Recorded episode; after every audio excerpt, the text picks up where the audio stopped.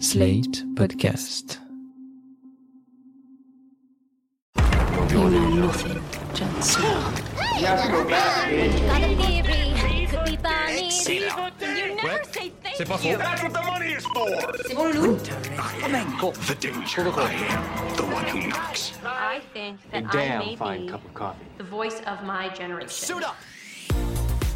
Bonjour tout le monde et bienvenue dans PIC TV, le podcast qui décortique les tendances et l'actualité des séries. Je m'appelle Anaïs Bordage et je suis en studio avec la Elisabeth Bennett de ce podcast, Marie Telling. Salut Marie. Salut Anaïs, tu sais comment me faire plaisir. Regard timide, musique de chambre et décor un peu poussiéreux, jusqu'à récemment, les séries en costume étaient formellement très classiques et certaines avaient même tendance à sentir un peu le renfermé. Mais ça, c'était avant. Oui, désormais, Emily Dickinson fait la teuf sous champi et l'impératrice Catherine fait des blagues sur le fait qu'elle a failli être violée. Comment les séries en costume sont passées de ringardes à subversives et est-ce que ce changement est vraiment appréciable On vous dit tout dans cet épisode. Mais avant ça, le pic de la semaine. Marie, c'est quoi le pic de ta semaine Le pic de ma semaine, c'est une chanson que j'écoute en boucle depuis presque deux mois. Ça s'appelle Antibodies, Do You Have Them? Donc des anticorps, est-ce que tu en as? Et c'est chanté par un certain Nicholas Brown. Alors quel est le lien avec les séries, me direz-vous? Nicholas Brown, c'est lui qui joue le cousin Greg dans Succession. C'est une série euh, HBO qui est diffusée sur OCS. C'est un de nos programmes préférés euh, des dernières années. Et alors que la série est en pause pour cause de Covid, l'acteur en a profité pour composer la chanson la plus entraînante de l'été. Il en a d'abord posté des extraits sur Instagram et ça a eu un tel succès qu'un studio a décidé de la produire. Le résultat, c'est l'hymne de tous les gens en chien de cette pandémie, avec des paroles comme Je veux pouvoir te prendre dans mes bras sans avoir peur de respirer, ou encore Si tu t'approches à moins d'un mètre, c'est mask on, mask on, mask on. Donc en français, c'est Mets ton masque, mets ton masque, mets ton masque. Mais si tu as des anticorps, c'est pants off, pants off, pants off. Donc retire ton froc, retire ton froc. Ça vaut pas une nouvelle saison de succession, mais c'est très très sympa en soirée. Et toi, Anaïs, c'est quoi ton pic? Alors le pic de ma semaine, et franchement de toutes mes semaines en fait, c'est le compte Instagram de Justin Theroux. Alors petit rappel, Justin Theroux, c'est un excellent acteur qui joue dans beaucoup de choses, mais notamment dans la série The Leftovers, qui est diffusée sur OCS, où il est très touchant et très très très beau. Et alors sur Instagram, la plupart de ses stories sont consacrées à sa chienne, Kuma, qui est trop mignonne. Il la filme souvent en train de manger ou par exemple, il lui prépare des versions miniatures de ses repas à lui et il la filme en train de manger ça. Ou alors il montre toutes les fois où elle monte la garde pendant qu'il est aux toilettes et il lui fait tout le temps plein de bisous et plein de câlins sur Instagram.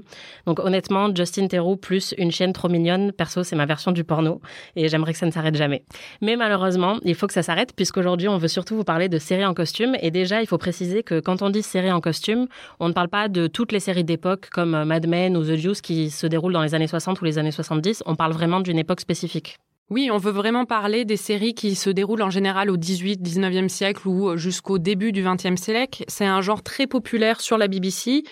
Et en général, c'est des adaptations de romans classiques euh, extrêmement connus euh, en Grande-Bretagne et enfin en général. Hein, donc euh, Pensez euh, Jane Austen, euh, Orgueil et préjugés, Emma, qui a littéralement été adaptée euh, plusieurs fois par la BBC, dont une en 72, une en 2009. Il y a Orgueil et préjugés qui a eu une adaptation hyper connue en 1995 avec Colin Firth. C'est ça qui a lancé sa carrière.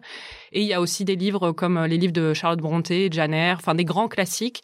Donc on parle vraiment de ça, c'est des séries en costume avec des codes euh, très établis, où souvent c'est des histoires d'amour, même s'il y a aussi des adaptations de Charles Dickens, mais euh, c'est souvent oui des, histoires d'amour euh, dans euh, l'Angleterre victorienne ou en tout cas l'Angleterre du 19e siècle ou de l'Angleterre édouardienne quoi. Et toi, tu es très fan, Marie, de ce genre de séries. Tu les as toutes vues? Oui, c'est des séries que j'ai passé mon enfance à regarder. En plus, c'est des livres que j'adore. Enfin, j'ai lu tout Jane Austen et je suis vraiment très, très fan. Et puis, euh, pareil, Jane Eyre, c'est un de mes livres préférés. Donc, euh, je suis en règle générale euh, toutes les adaptations. Et c'est vrai que, enfin, pour des fans comme moi, c'est euh, super, mais je sais que ça a aussi un côté un peu poussiéreux, quoi. Toi, par exemple, tu les avais jamais regardés et t'as regardé ça euh, cette semaine et je sais pas si t'as vraiment aimé, quoi. Ouais, bah moi en fait, euh, non seulement j'avais jamais regardé ces séries-là, mais j'ai même pas lu les livres euh, dont elles sont euh, tirées parce que c'est un univers qui m'a jamais vraiment intéressé. Et donc pour préparer ce, ce podcast, euh, j'ai décidé de regarder Orgueil et préjugés de la BBC pour la première fois. Et c'est extrêmement poussiéreux. Bon, après, c'est sympa, ça a un côté un peu charmant. Mais c'est vrai que c'est quand même 95% de scènes de gens qui dansent sur de la musique de chambre et qui se lancent un peu des regards euh, timides, mais qui parlent pas vraiment. Enfin, c'est quand même très, très chiant. Et je vous propose d'écouter un extrait de l'épisode 1 de Orgueil et Préjugés version BBC. Vous allez voir, euh, c'est hyper moderne, c'est hyper frais. Et en fait, euh, c'est une scène de bal où la famille Bennett, donc qui sont un peu les héros de l'histoire, puisque c'est une famille qui a plusieurs jeunes jeune fille à marier, rencontre Darcy et Mr. Bingley, qui sont donc deux des prétendants de la série, en fait. Oui, en gros, c'est les deux euh, love interest de la série, quoi, pour les deux filles aînées de Ouais. la famille Bennett. Allez, on écoute l'extrait. Do you like to dance yourself? There is nothing I love better, madam. And if Miss Bennet is not otherwise engaged, may I be so bold as to claim the next two dances? I'm not engaged, sir. Good. Bon, je sais pas ce que vous en avez pensé, mais euh, moi je trouve que ça sent quand même vraiment le vieux grenier, quoi. Genre j'ai des allergies qui se sont déclenchées rien qu'en écoutant cet extrait, tellement c'est poussiéreux. Et en fait, euh, c'est ça pendant toute la série. Enfin, moi j'ai trouvé que c'était vraiment que des gens qui parlent un peu comme ça tout le temps et qui vont à des balles et il se passe rien d'autre, quoi. Oui, mais c'est des gens qui parlent un peu comme ça tout le temps. Enfin, c'est- le principe de la série. Ça se passe dans l'Angleterre du 19e. Donc, bon, c'est vrai que c'est très. En fait, c'est un peu le principe des adaptations euh, BBC. C'est des adaptations extrêmement fidèles à l'œuvre d'origine, des adaptations euh, dites muséales un peu, qui vraiment respectent euh, le livre et du coup qui sont adorés par des gens qui euh, ont lu les livres et qui veulent que les livres soient respectés et qui veulent retrouver exactement toutes les scènes des livres dans la série. Après, c'est vrai que comme ils étalent un livre de 400-500 pages sur euh, plusieurs épisodes, il y a des moments très très chiants. Et par exemple, enfin, il y a vraiment un culte au- autour de cette version d'Orgueil et Préjugés de 95 parce que Colin Firth joue euh, Darcy et c'est vrai qu'il est pas mal dedans et tout ça et qu'il est assez beau et c'était le début de sa carrière. Et du coup, il y a beaucoup de puristes de Orgueil et Préjugés qui vont dire c'est la version. Mais enfin, moi-même qui adore Orgueil et Préjugés, c'est chiant en fait. Enfin, j'ai adoré le regarder pour la première fois, mais je préfère regarder le film avec Keira Knightley et je préfère euh, regarder des petites scènes euh, ici et là plutôt que me retaper euh, les cinq ou six épisodes de la série BBC. Mais c'est vrai que c'est vraiment euh, des séries réconfortantes en fait, avec des histoires d'amour et des codes euh, dans lesquels on se reconnaît euh, très vite. Oui, ça fait partie du charme, quoi. Ouais. Et c'est vrai que moi, j'ai toujours trouvé ça assez frappant, puisque toi, depuis que je te connais, je sais que tu es vraiment fan de ce genre de série. Et en fait, c'est un genre, moi, qui me rappelle un peu la science-fiction ou la fantasy par rapport à sa communauté de fans, puisqu'il y a vraiment des fans dévoués qui ont vu toutes les versions, qui vont les comparer et qui vont être complètement consommés par, par ce genre d'histoire et qui les connaissent par cœur, quoi. Mais je pense que ce qui a changé ces dernières années, c'est que grâce à Internet, ces communautés de fans qui étaient peut-être un peu euh, niches auparavant sont devenues beaucoup plus visibles. Oui, ce qu'il faut dire, c'est quand même des séries qui, d'accord, les fans sont niches internationalement, mais c'est des séries qui étaient énormes euh, en Grande-Bretagne en général, hein, parce que c'est euh, des rendez-vous télévisuels pour les Anglais, parce que c'est la nouvelle adap- adaptation d'un roman très connu. euh. Donc, euh, il y avait quand même un rendez-vous autour de ça, mais c'est vrai que le fandom en général était un fandom beaucoup plus niche. Et moi-même, enfin, quand j'ai commencé à évoluer sur Internet, j'ai commencé à avoir des gifs sur Tumblr bah, de Colin Firth qui sort euh, du lac euh, dans euh, Orgueil et Préjugés ou des trucs, des références que je pensais que beaucoup de gens partageaient pas parce que justement c'est un genre un peu, enfin, c'est pas cucu je dirais parce que Orgueil et Préjugés c'est un chef-d'œuvre, hein, euh, pas la, la série mais le livre à la base c'est vraiment euh, c'est c'est un chef-d'œuvre de la littérature anglaise donc je veux pas le réduire à quelque chose de de cucu ou de niais mais c'est vrai que l'adaptation en série est un peu, euh, bah, comme tu dis, elle est poussiéreuse, elle est un peu vieillotte, quoi. Donc euh, c'était étrange de retrouver sur Internet tous ces codes dans lesquels moi je me reconnaissais. Et c'est vrai que d'un coup, il y a quand même eu un, des fandoms qui se sont créés autour de ces séries-là et de ces, de ces phénomènes, en fait, euh, de séries. Mais c'est vrai qu'en dehors des communautés de fans euh, qui étaient vraiment à fond, ces séries n'avaient pas forcément un énorme succès euh, à l'international, enfin pas du niveau qu'on connaît maintenant pour certaines séries. Et elles n'étaient pas vraiment reconnues dans l'univers des séries prestigieuses acclamées par la critique. Si on regarde par exemple un classement des meilleures séries de tous les temps, il n'y a pas Orgueil et Préjugés dedans et il n'y a pas vraiment les adaptations de la BBC. Enfin, c'est pas des séries qu'on retrouve dans ce genre de classement très prestigieux.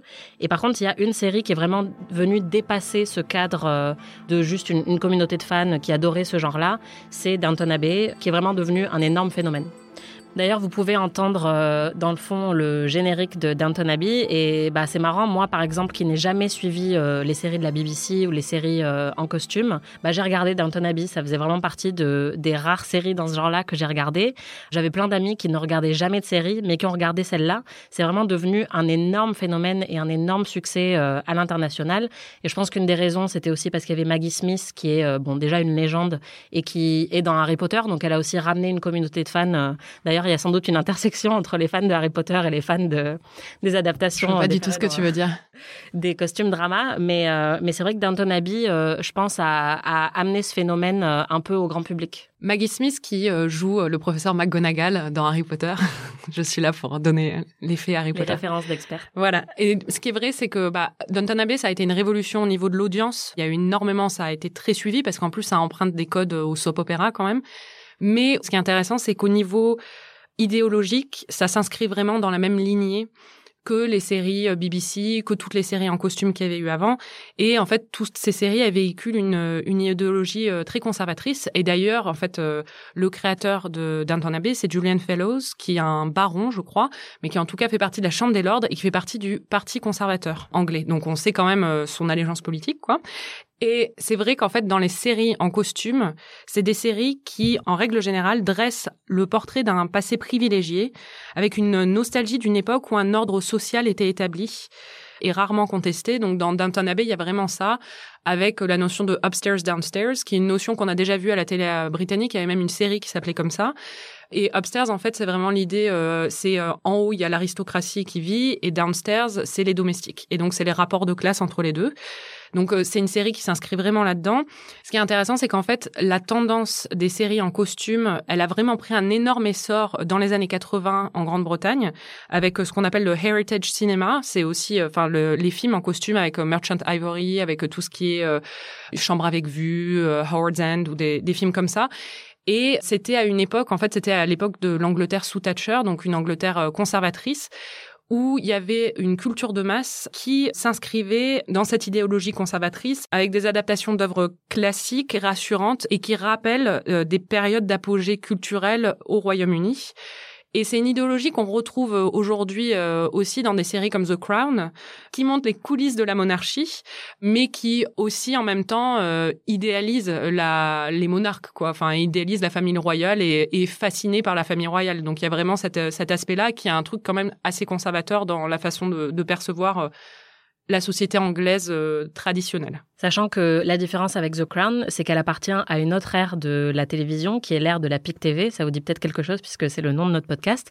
La PIC TV, c'est quoi? C'est le phénomène lié à la, multiplication du nombre de séries télé, puisqu'il y en a des centaines et des centaines qui sont produites actuellement, alors qu'avant, il y en avait beaucoup moins, avant les années 2010. Euh, et d'ailleurs, euh, Downton Abbey s'est terminé en 2015, et c'est en 2015 que le concept de la PIC TV apparaît, où John Landgraf, euh, qui était le président de la chaîne FX à l'époque, a dit on a atteint PIC TV, c'est-à-dire qu'on a atteint euh, le sommet en termes de production. Et ce n'était pas vrai puisque chaque année, il y a de plus en plus de production et ça ne s'arrête jamais. jamais. Voilà.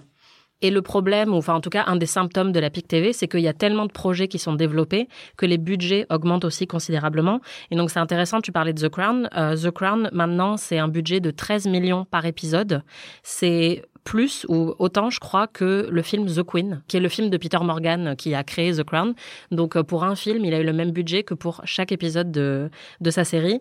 Alors que, par exemple, Les Sopranos, qui est une des séries euh, prestige les plus connues euh, de l'histoire, c'était 2 millions de budget par épisode, donc c'était vraiment minime. Et le final de Game of Thrones, c'est 15 millions aussi. Donc, on a vraiment une augmentation des budgets qui est vraiment effarante. Et l'effet de cette augmentation des budgets, c'est qu'on a des séries en costume qui peuvent se permettre d'être vraiment hyper léchées, avec une photographie euh, de malade, avec des costumes euh, hyper beaux. Donc c'est le cas de The Crown, qui est vraiment, enfin en termes de production, c'est une des plus belles séries euh, qui existent actuellement. Et il y a une autre série qui est sortie il y a quelques années qui a un peu chamboulé le monde des séries en costume, c'est The Nick, qui est créé par Steven Soderbergh, qui vient du cinéma. Ça, c'est aussi une des grosses tendances de la PIC TV, c'est que les réalisateurs de cinéma viennent faire des séries.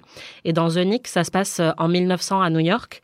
Et en fait, euh, il a utilisé euh, des effets assez déroutants à l'époque, comme le fait d'avoir une bande-son moderne. Donc, c'était une bande-son électronique de Cliff Martinez qui était juxtaposée avec une série d'époque. Et donc, ça, maintenant, c'est devenu un cliché. C'est utilisé dans toutes les séries d'époque. Mais quand Soderbergh l'a fait, c'était assez novateur. Bon, il faut quand même préciser qu'il y avait eu un film euh, déjà très important en 2006 euh, qui essayait de dépoussiérer euh, un peu le genre. C'était Marie-Antoinette de Sofia Coppola, où on avait de la musique rock, notamment composée par Phoenix, sur bah, l'histoire de Marie-Antoinette. Et récemment, après Marie-Antoinette, après la série The il y a quand même eu un film qui a vraiment remis au goût du jour le genre des, des films en costume, c'est The Favorite, réalisé par Yorgos Lantimos, qui est sorti en salle en 2018. Oui, parce que The Favorite, ça s'inscrit vraiment dans la même tradition de l'Angleterre, justement, de la monarchie anglaise, de l'aristocratie anglaise, alors que The Nick, c'était à New York, c'était dans une, un hôpital. Donc c'est une atmosphère qui est un peu plus masculine et un peu différente. J'utilise des guillemets. Hein. Mais alors que vraiment, The Favorite, ça utilise les codes euh, habituels du genre euh, du, bah, ce qu'on appelle le period drama en, anglais, hein, donc mmh. le film en costume pour euh, enfin les déconstruire et faire un truc qui est beaucoup plus euh, irrévérencieux. Ça ridiculise la monarchie. Là, on parle de la reine Anne, qui avait la réputation d'être devenue un peu folle. Et euh, elle est jouée par Olivia Colman et elle est dans un triangle amoureux lesbien avec deux de ses favorites. Donc déjà, ça, c'est un truc qu'on ne voit pratiquement jamais dans les films ou les séries en costume. Enfin, des personnages LGBT, ça, enfin, c'est dans, ces univers-là, on a l'impression que ça n'existe pas. C'est pareil pour les personnages racisés. Il y a eu un film il y a quelques années qui s'appelait Belle, qui était un film euh, en costume justement sur euh, une, une jeune femme métisse. C'était une histoire vraie euh, d'une jeune femme métisse à, dans l'Angleterre victorienne. Mais à part Mais c'était une exception. Oui, c'était une exception et ça, ça, avait été souligné comme tel en fait à l'époque et ça avait été pensé comme tel aussi. C'était une réponse justement à, bah, à, la blancheur un peu stupéfiante de toutes ces de toutes ces œuvres. The Favorite, c'est vrai que ce qu'il y a eu, c'est qu'en plus non seulement il y a cet aspect LGBT, enfin avoir une représentation qu'il n'y avait pas, ça ridiculise la monarchie, mais en plus formellement, la réalisation est là pour appuyer ça. Il y a des, euh, il y a des plans en fish eye, enfin il y a plein de plans qui sont très euh, insolents ou des, des plans qu'on ne verrait jamais en fait. Oui, en fait, euh, souvent dans les séries en costume ou les films en costume, il y a une réalisation qui est très classique, mm. qui va vraiment pas être ambitieuse et qui va se contenter de, de plans fixes, de plans larges, etc. Et dans The Favorite, il y a beaucoup d'objectifs qui sont utilisés, qui sont assez extravagant et qui détonne complètement avec le look qu'on associe euh, généralement à ce genre d'œuvre. Oui, et puis il y a même une scène qui est une scène de bal. Justement, bah, tu disais tout à l'heure dans Orgueil Préjugé, ils font que danser. Euh, c'est vrai qu'il y a tout le temps des scènes de bal. C'est un, c'est enfin un des grands codes du genre, quoi. Et là, en fait, la scène de bal est ridicule, mais elle est hyper drôle parce qu'ils dansent n'importe comment. Enfin, ça souligne encore plus euh, le ridicule des danses de l'époque, où ils commencent à la porter, à lui faire un espèce de portée, à la tourner et tout ça. Et euh, c'est vrai que hum, il y a vraiment... Euh, ce film a eu un gros succès. Olivia Colman a été primée aux Oscars pour son rôle. Et ça a vraiment lancé, on sent qu'il y a une, ça a lancé une tendance dans les films parce qu'il y a eu Emma qui donc a été adaptée dix fois en série, qui avait déjà été adaptée en film avec Gwyneth Paltrow, qui a été réadaptée récemment dans un film qui est un peu irrévérencieux aussi. Et dans les séries, il y a vraiment eu un nouveau mouvement avec plusieurs créations qui euh, s'inscrivent un peu dans la même lignée que The Favorite. Oui, et une qui nous a le plus frappé euh, ces dernières années, ou même ces derniers mois, c'est très récent, c'est The Great, qui est diffusé sur Stars Play en France. Et bah, c'est pas un hasard, The Great est créé par Tony McNamara, qui est le scénariste de The Favorite. Donc euh, en fait, il a un peu essayé de refaire le même coup, avec cette fois-ci l'histoire de l'ascension au pouvoir de la Grande Catherine. Et en fait, il essaye d'opérer dans la même veine. Donc, il y a un humour décalé et subversif où euh, souvent les, bon, les personnages vont beaucoup parler de cuni et de chat, par exemple. Ils disent fuck euh, tous les cinq mots. On a des scènes de masturbation. Enfin, c'est très osé et c'est très euh, sexué comparé à beaucoup de d'œuvres en costume qui généralement ne le sont pas du tout. Mm. Le problème, c'est que ça fonctionne pas très bien hein, parce que contrairement à The Favorite où c'était un film condensé quoi en moins de deux heures avec des dialogues euh, hyper léché. Là, on sent que comme ça a été dilué dans 10 épisodes d'une heure, on n'a plus du tout euh, le côté novateur et frais de The Favorite. On a juste des personnages qui disent fuck euh, tous les cinq mots pour montrer qu'ils sont vraiment pas comme les autres et que c'est pas une série en costume comme les autres, quoi. A vraiment un côté superficiel dans la façon dont ils ont approché la subversion des codes du genre. Et puis en plus, du coup, ça enlève tout le charme des films d'époque, tout ce qu'on recherche dans les films d'époque normalement. C'est-à-dire que bah il y a plus du tout euh, il y a plus le côté rassurant, euh, il y a plus le côté euh, des histoires d'amour des choses comme ça, mais en plus c'est pas très drôle à côté de ça. Enfin moi j'aimerais bien avoir justement The Favorite, j'avais adoré, j'avais mm. trouvé que c'était enfin hyper rafraîchissant d'avoir une point de vue comme ça, mais là ça fait très superficiel. Ouais, en fait, euh, ils essayent de, un peu comme dans The Favorite, de faire un commentaire méta sur la condition lamentable des femmes à l'époque, puisque bah c'est le cas. Enfin, Catherine arrive et euh, elle manque de se faire violer euh, tous les trois soirs. personne ne l'écoute. les prêtres ne veulent même pas la regarder parce que c'est une femme.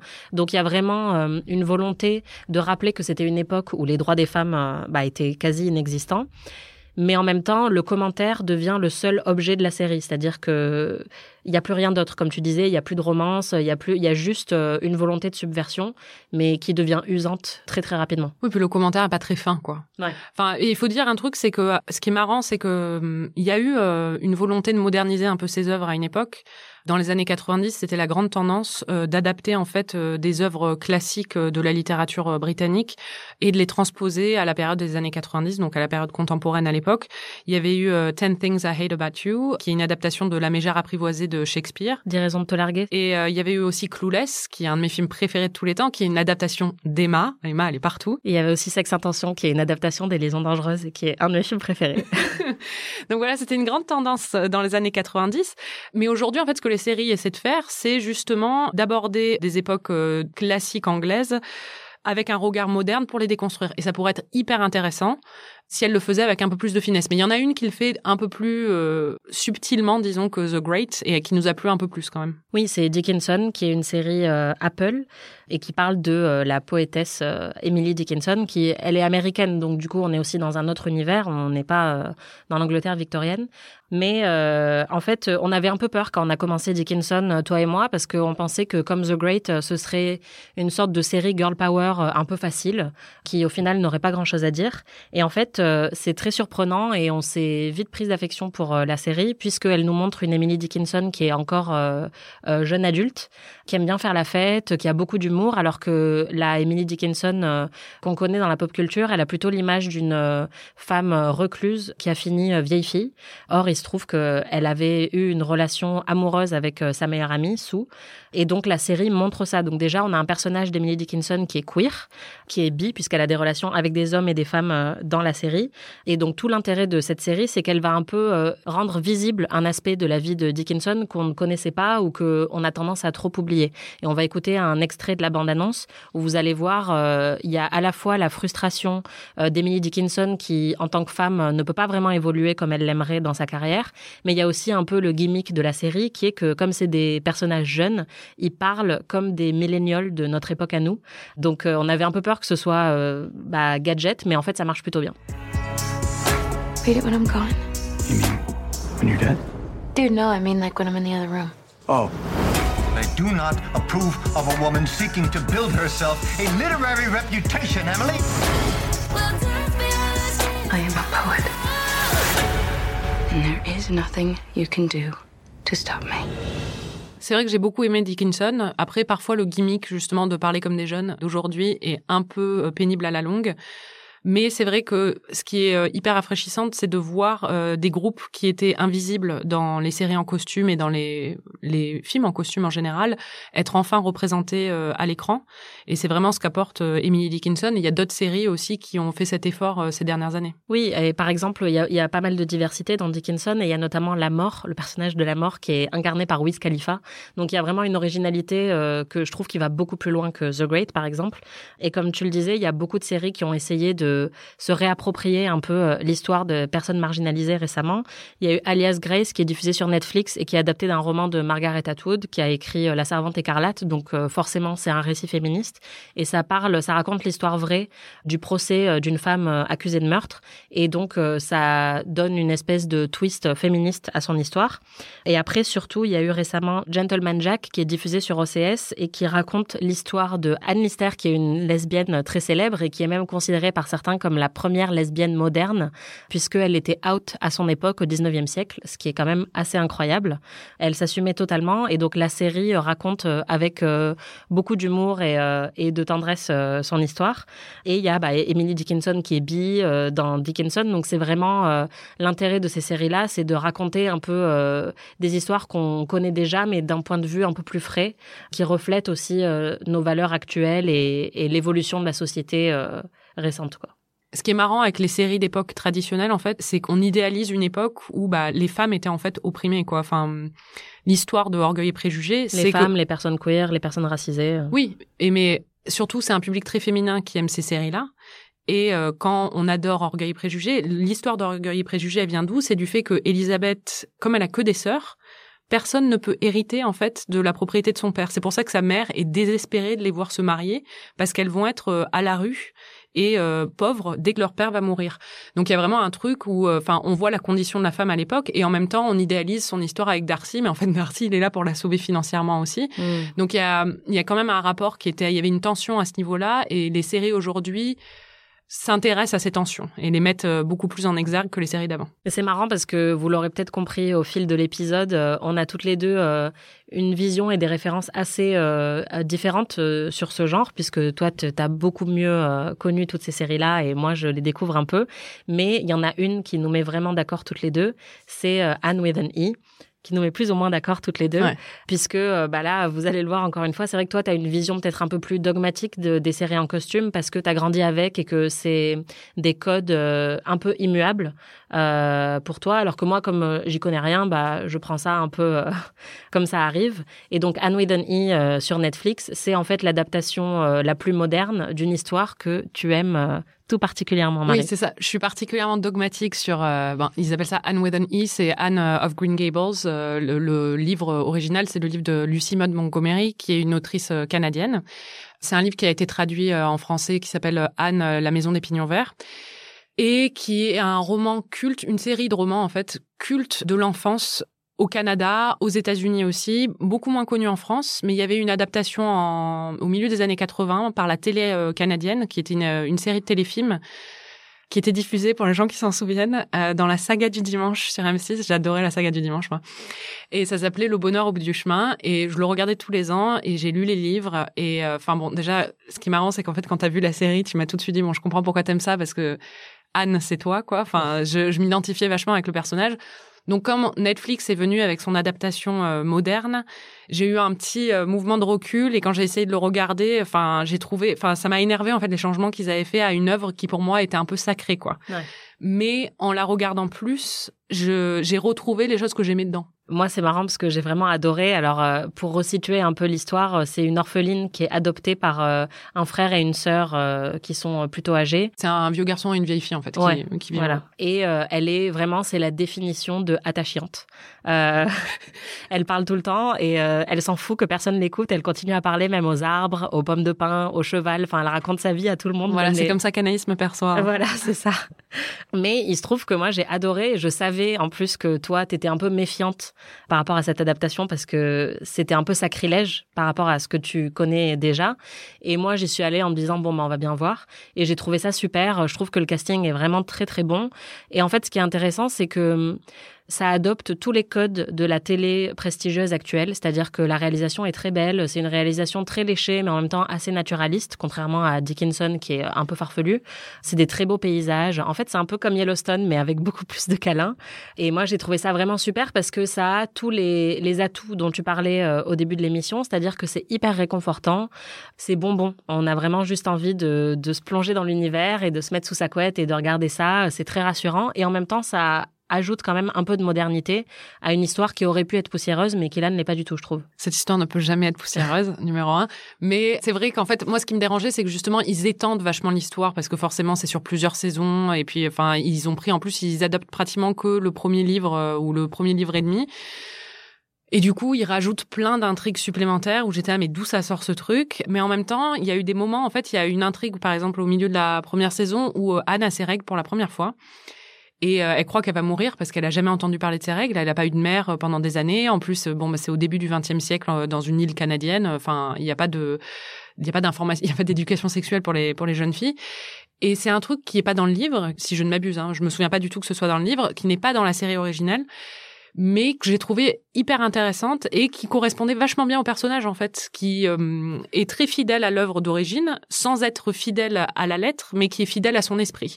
Et j'ai trouvé que en fait la série, plus je la regarde, plus je retrouve ça dedans. Et ce qui est intéressant, c'est qu'ils font aussi des trucs avec, euh, parfois ça fait un peu forcé, je trouve, mais ils ont fait euh, des intrigues avec des personnes racisées dans la série, ce qui avait pas du tout, bien sûr, dans l'original, hein, qui se passe sur l'île du Prince Édouard, donc il y a que des personnages blancs. Oui, le, seul truc qui est regrettable avec euh, le rajout de personnages indigènes, par exemple, c'est que c'est intéressant, mais on préférerait regarder une série sur euh, des personnages indigènes canadiens plutôt que de les voir euh, intégrés à cette histoire qui existe déjà de manière un peu artificielle. Oui, c'est un peu la série qui justement allie le côté bonbon et réconfortant des séries traditionnelles en costume avec une vision un peu plus moderne et un peu plus entre guillemets woke de la société de l'époque.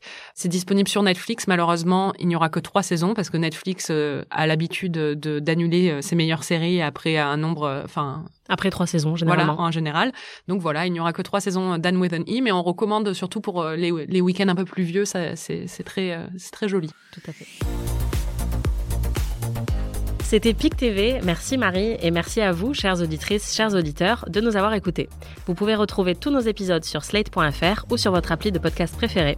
On se retrouve dans 15 jours. En attendant, si vous avez aimé ce podcast, n'hésitez pas à nous mettre 5 étoiles et à nous dire que vous nous aimez sur les réseaux sociaux. Salut!